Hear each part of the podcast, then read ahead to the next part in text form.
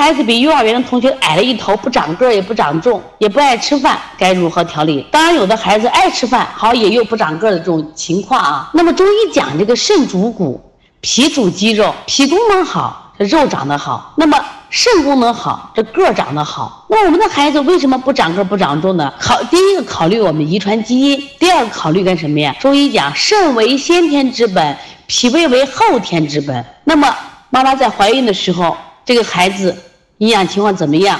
啊，还有在后天我们的喂养怎么样？还有一个我发现啊，有什么问题？过敏的孩子，有些孩子就是不长个儿，也不长重。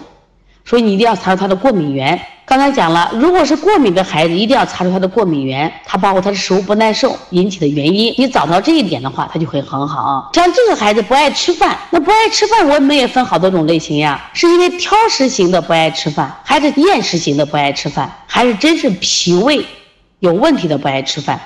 这都是我们现在要考虑的。我们临床中发现，好多孩子不爱吃饭呢，是家长给零食吃多了，那孩子。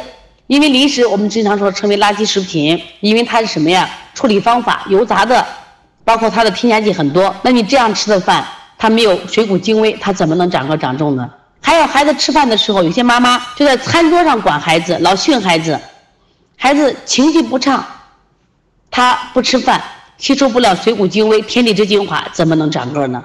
如果抛开这些原因，我想啊，这个孩子呢？呃，如果是因为脾问的问题，我们就好解决了，通过调理啊。当然，因为妈妈问的问题是比较什么呀？啊，概念性的问题，我们要针对个人，到底你是胃阳不足还是脾阴不足引起的这种不爱吃饭的？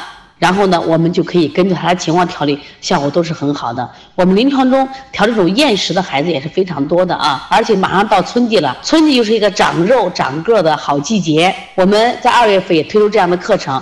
专门给孩子什么呀？就是意志增高的，希望妈妈呢都要好好学习呢啊。